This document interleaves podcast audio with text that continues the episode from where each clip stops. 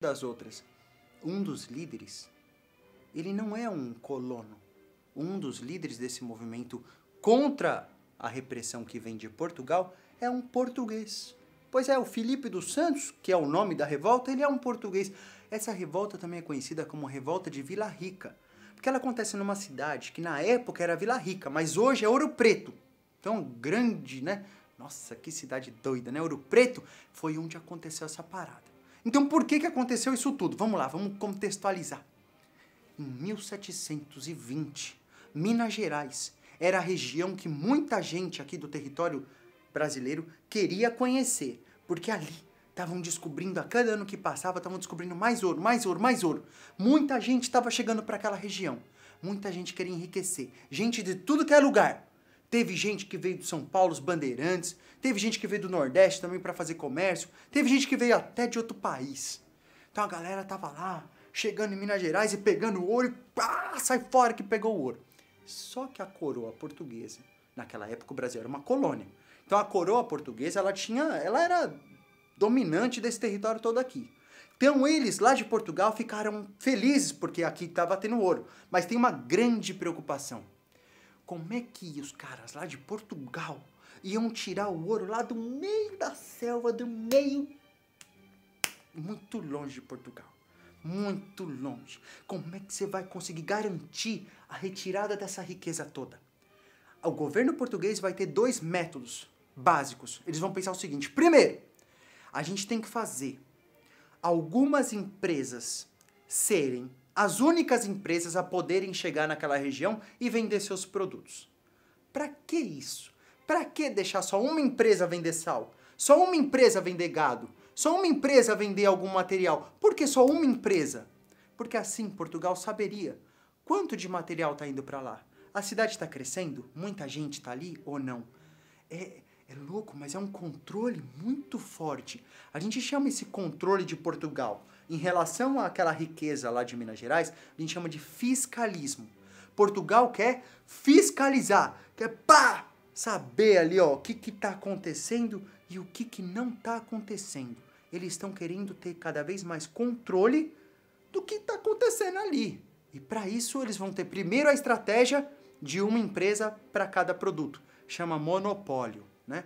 Cada empresa vai ter um monopólio, vai ser só essa empresa que vai cuidar do sal, só essa empresa vai cuidar da cachaça, só essa empresa vai cuidar do gado e assim vai. Uma empresa para cada função. Quando não, uma empresa para assumir outras funções. Quero dizer que poucas empresas tinham muito poder naquela época. Era a época do monopólio. A colônia tinha que aceitar essa condição que viesse de Portugal. E o segundo método português para pegar ouro de Minas Gerais assustou muita gente.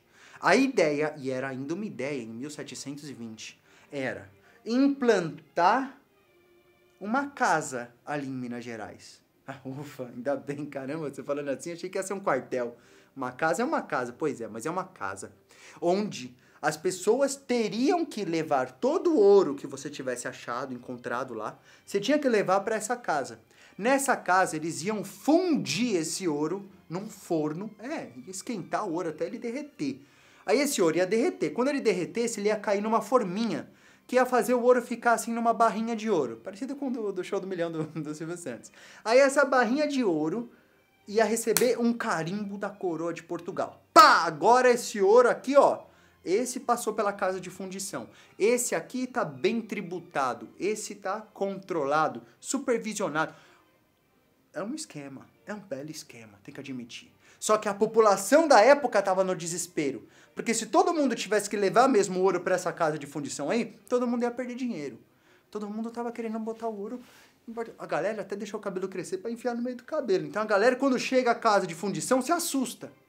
É nesse contexto que algumas pessoas ali começam a se mobilizar e falar: a gente precisa fazer alguma coisa contra essas casas de fundição aí. Felipe dos Santos é o protagonista da operação. Não se sabe se ele tinha muita grana ou pouca grana, parece que não tinha muita grana. Se tivesse muita grana, teria mais coisa em nome dele, não tinha muita. E ele começou a conversar com as pessoas ali de Minas Gerais sobre o medo que todo mundo estava sentindo de chegar a essa casa de fundição.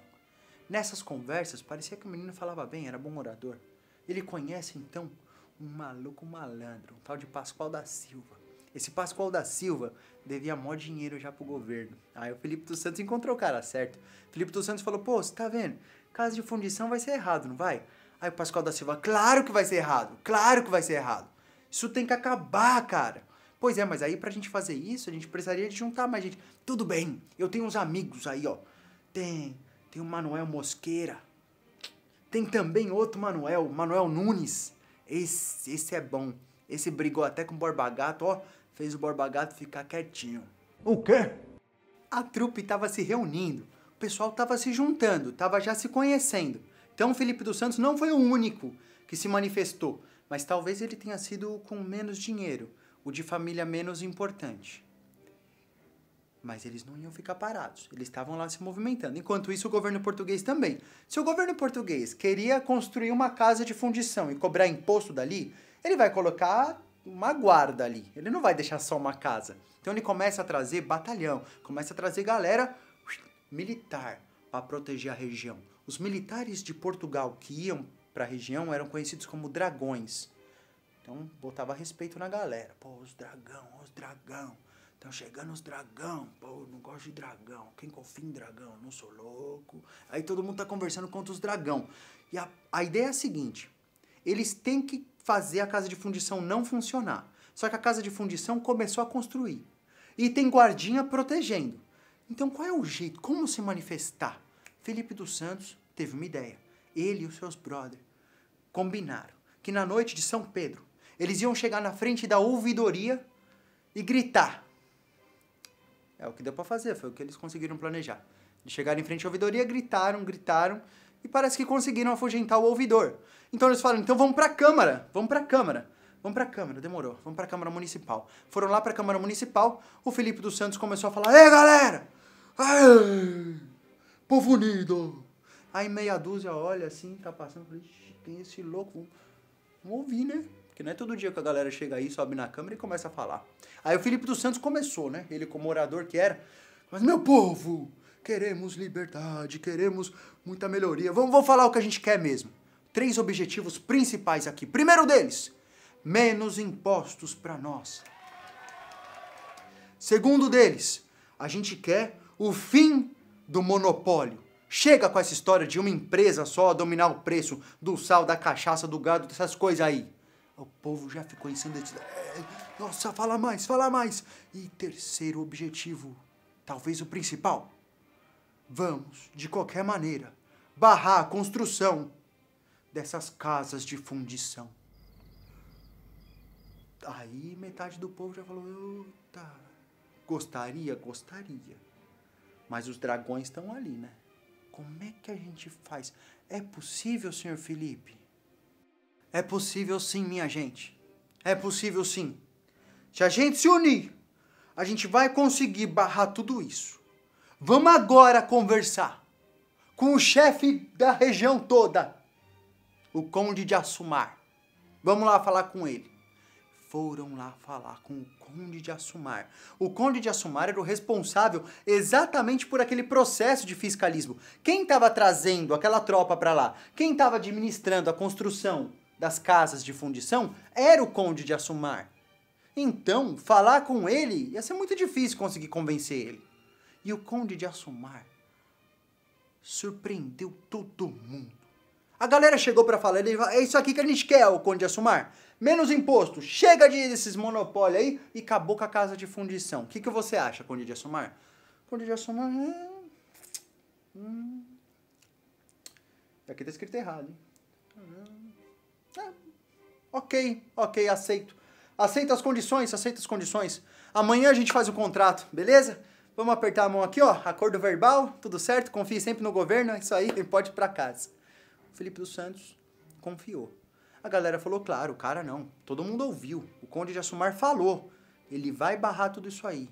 As coisas vão mudar daqui pra frente. Ó, que legal. Que legal nada. Dois dias depois, o Conde de Assumar mandou 1.500 homens, uma tropa grande para a época, tomar conta ali da cidade, tacar fogo na casa dos líderes, prenderam o Felipe dos Santos, mataram ele enforcado depois, e alguns outros foram presos também. revolta Felipe dos Santos terminou com essa repressão.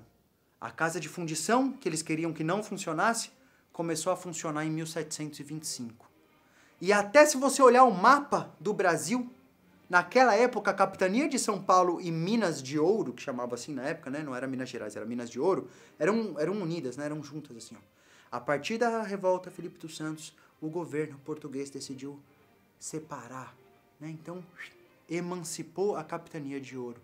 Então, desde então, São Paulo e Minas são estados diferentes. Quando você olhar o mapa do Brasil, quando você olhar o estado de Minas e São Paulo, você vai lembrar que segunda-feira que vem